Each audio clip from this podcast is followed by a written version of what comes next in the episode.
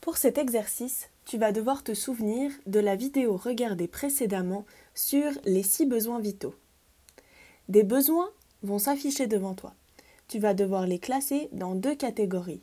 D'un côté, les besoins vitaux et de l'autre, autres besoins. Bonne chance